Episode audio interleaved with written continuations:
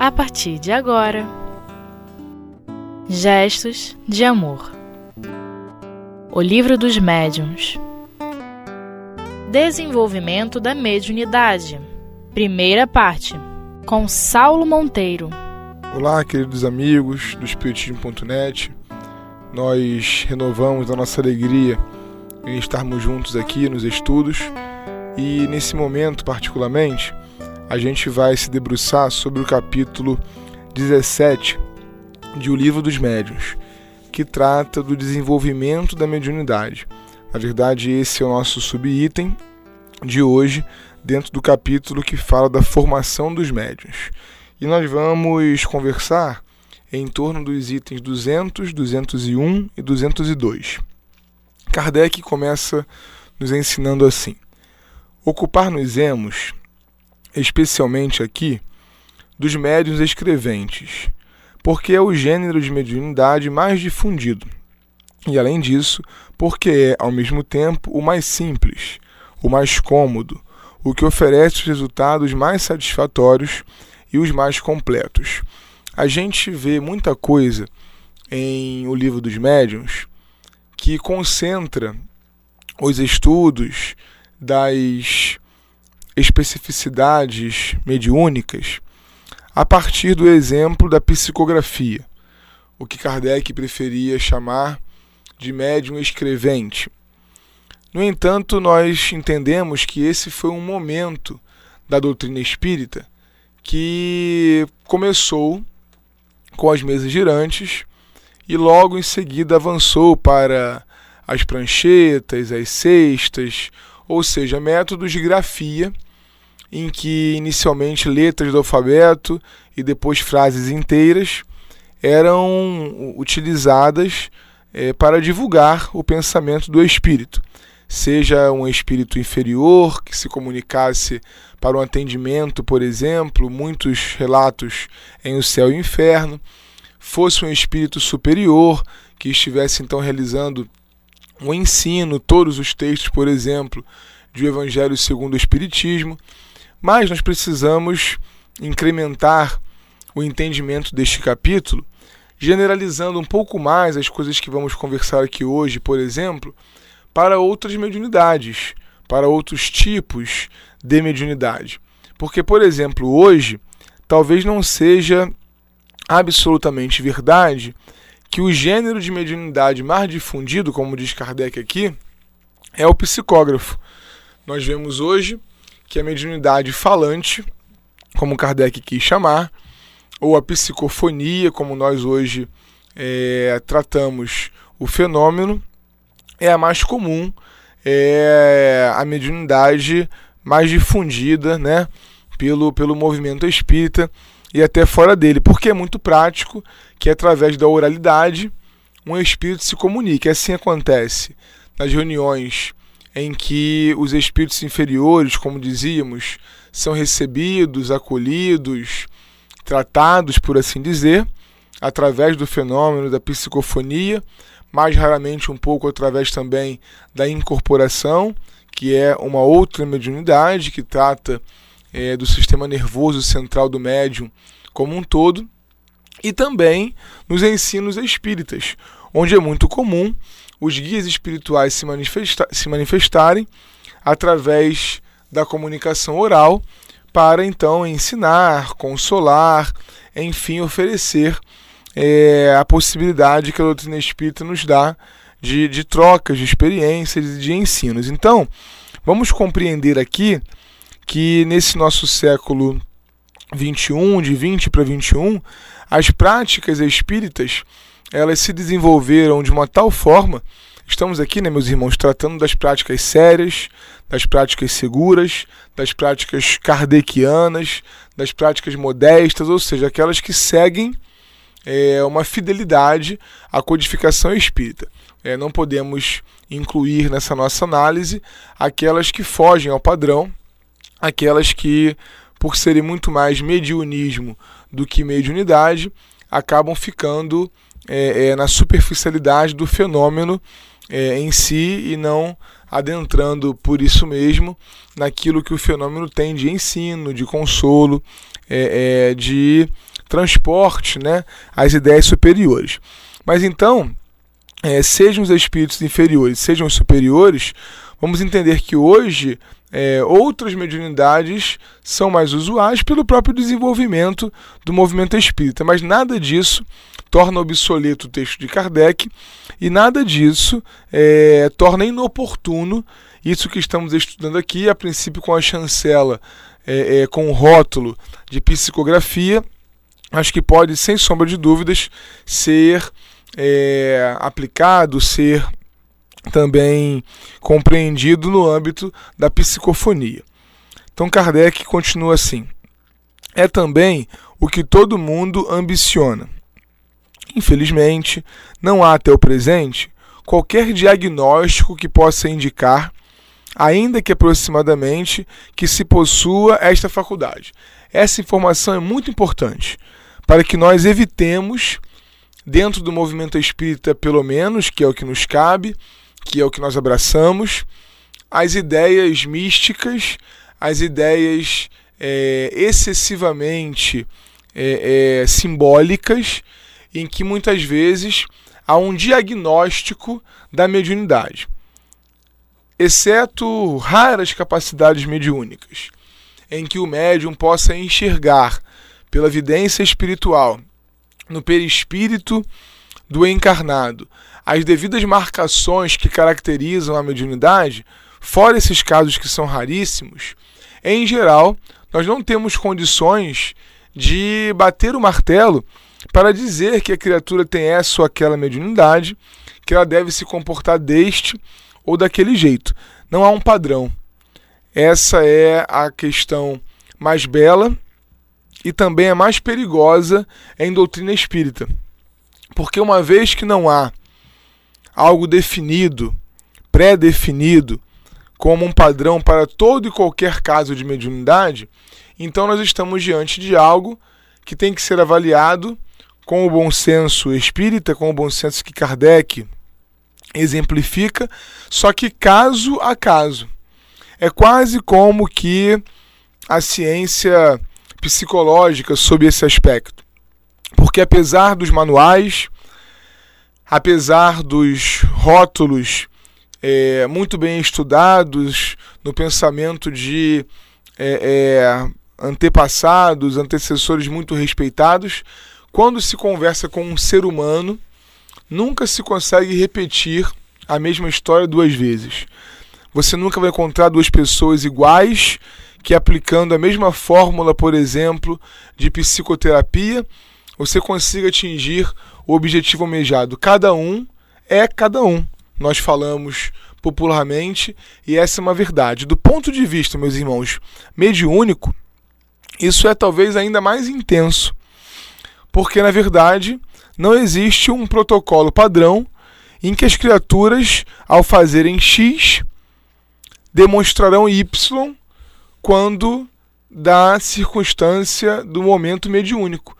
Não há um padrão. Por isso, Kardec se preocupa em dizer: não há até o presente qualquer diagnóstico que possa indicar que se possua esta faculdade ou aquela outra. Os sinais, continua ele, os sinais físicos nos quais algumas pessoas acreditam ver indícios, nada tem de concreto. Aquilo que, do ponto de vista do corpo físico, aparenta a eclosão, por exemplo, da mediunidade pode até ser algo que vai mais tarde transformar-se em fato. Mas não dá para garantir que aquela ocorrência, quando se repetir no outro, já que com esse justificou é, a eclosão mediúnica, quando acontecer com outro, vai se dar também desta forma. Nada nos garante. Absolutamente nada pode nos oferecer uma certeza de que isso será assim. Então, quando o Kardec está preocupado em trazer a palavra diagnóstico, não há o presente qualquer diagnóstico que possa indicar. Nada de físico, nada de material marca é, é, de maneira incontornável o surgimento, o início, o desenvolvimento, o tipo da mediunidade. Fiquemos nesse primeiro bloco com o entendimento, com a informação genérica de que cada mediunidade vai se comportar de um jeito, porque cada criatura percebe e entretém o fenômeno de formas distintas. Daqui a pouco, no retorno do nosso intervalo, a gente dá continuidade, entendendo então qual é a solução, já que não há um diagnóstico e um protocolo pré-definido.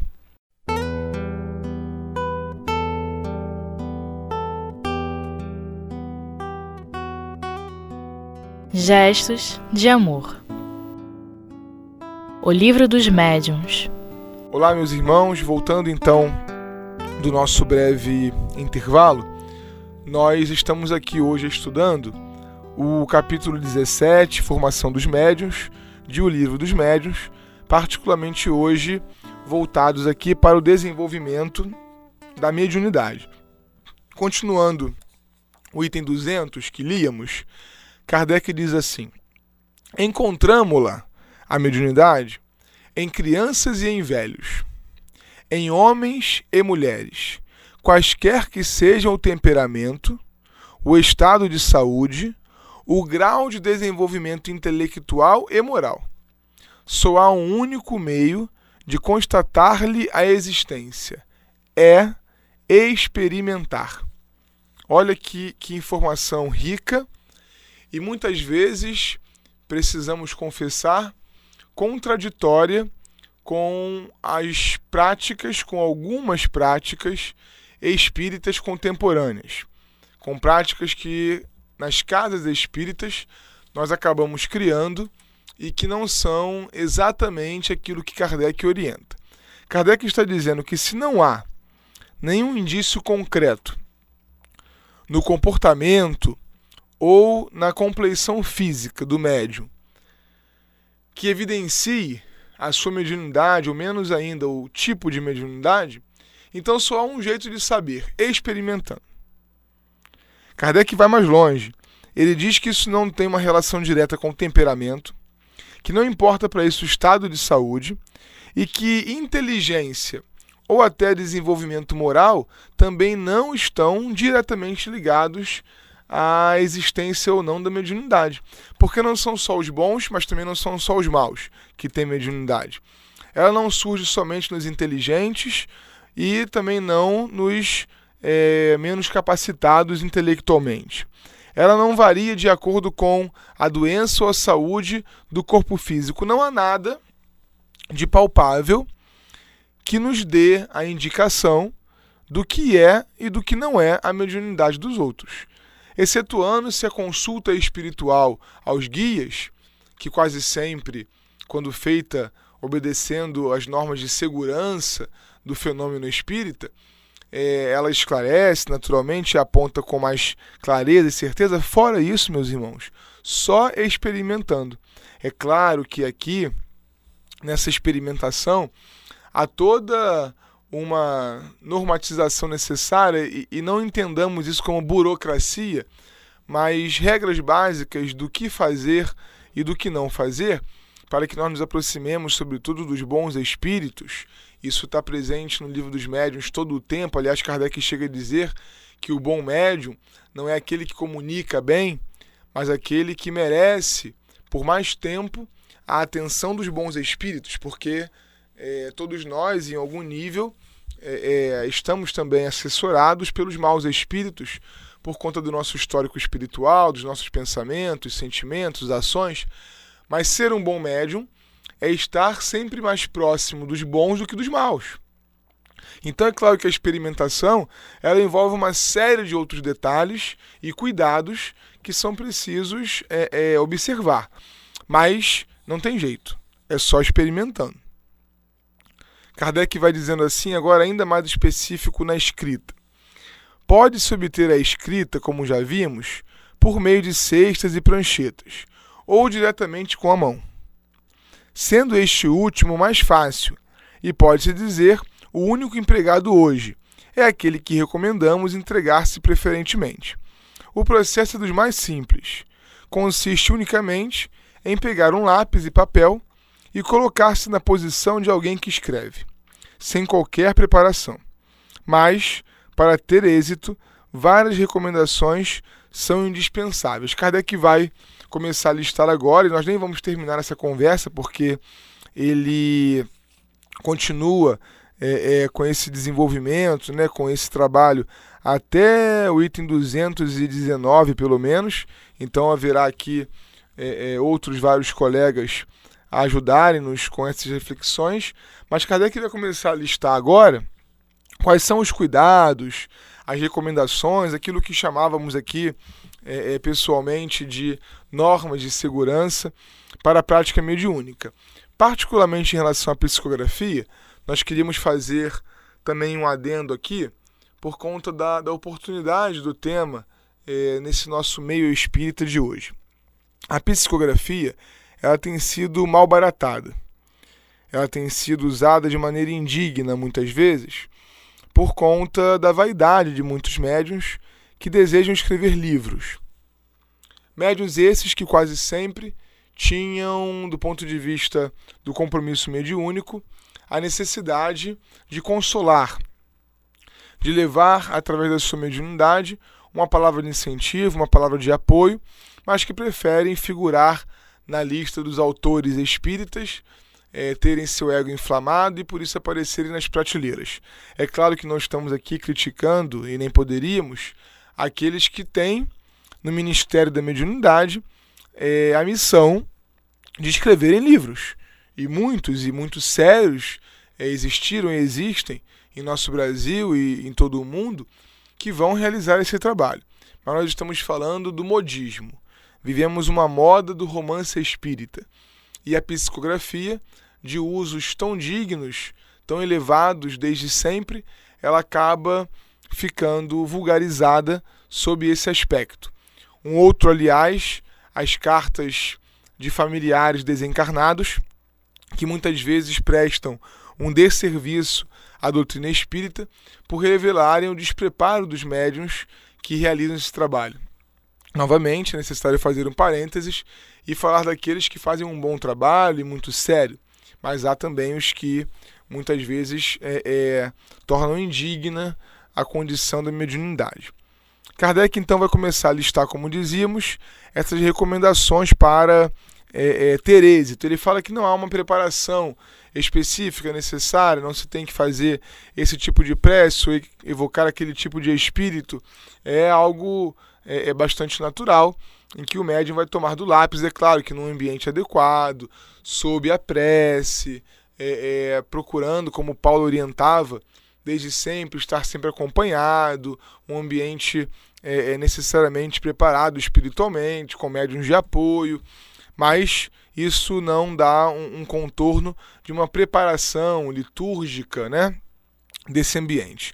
No item 201, Kardec diz assim: Como disposição material, recomendamos evitar tudo que pode atrapalhar o livre movimento da mão. É até preferível que esta não repouse sobre o papel. A ponta do lápis deve apoiar-se suficientemente para traçar, mas não o bastante para experimentar resistência. Todas estas preocupações tornam-se inúteis uma vez que se tenha chegado a escrever correntemente, pois então nenhum obstáculo poderia detê-la. São apenas as preliminares do aprendiz. Kardec reconhece que está falando para o iniciante, para aquele que precisa aprender até no o traquejo do lápis, né, ou da pena, como ele vai citar daqui a pouco, objeto que hoje nós nem consideramos mais. É indiferente, fala ele no 202. É indiferente servir-se da pena ou do lápis. Alguns médios preferem a pena, mas ela só deve convir àqueles que se acham formados e que escrevem pausadamente. Àqueles que escrevem com tanta velocidade que o uso da pena seria quase impossível, ou pelo menos muito incômodo. O mesmo ocorre quando a escrita é entrecortada e irregular, ou quando nos ocupamos com espíritos violentos, que batem com a ponta do lápis e a quebram, rasgando o papel. Essas primeiras recomendações são bem técnicas, é, materiais, né? digamos assim, mas necessárias ao aprendiz de mediunidade que deseja, então, nessa hora, é, por assim dizer, é, é, se compor daquelas atividades, daqueles recursos que são os mais básicos. Kardec vai continuar essa lista é, demonstrando para a gente é, como que existem necessidades é, breves né, de preparo é, do ambiente para se obter êxito, né, sobretudo por conta é, da necessidade de estarmos ligados ao nosso anjo guardião, de termos é, realizado a prece que vai dar o suporte ao ambiente, mas que fique claro que para nós espíritas a mediunidade não pode ter um tom místico, sacramental, onde haja é, é, um ambiente que denote medo, curiosidade, nada disso. É algo muito natural, é, baseado numa lei de Deus que é da comunicabilidade entre os espíritos encarnados e desencarnados, né, com qualquer combinação que pudermos imaginar, e que nós é, é, temos aqui no livro dos médiuns as descrições, orientações para termos um bom exercício mediúnico. Nós queremos desejar um bom estudo a todos e que nós possamos continuar juntos na reflexão, na avaliação espírita, para o bom termo do nosso trabalho mediúnico nesse caso. Graças a Deus.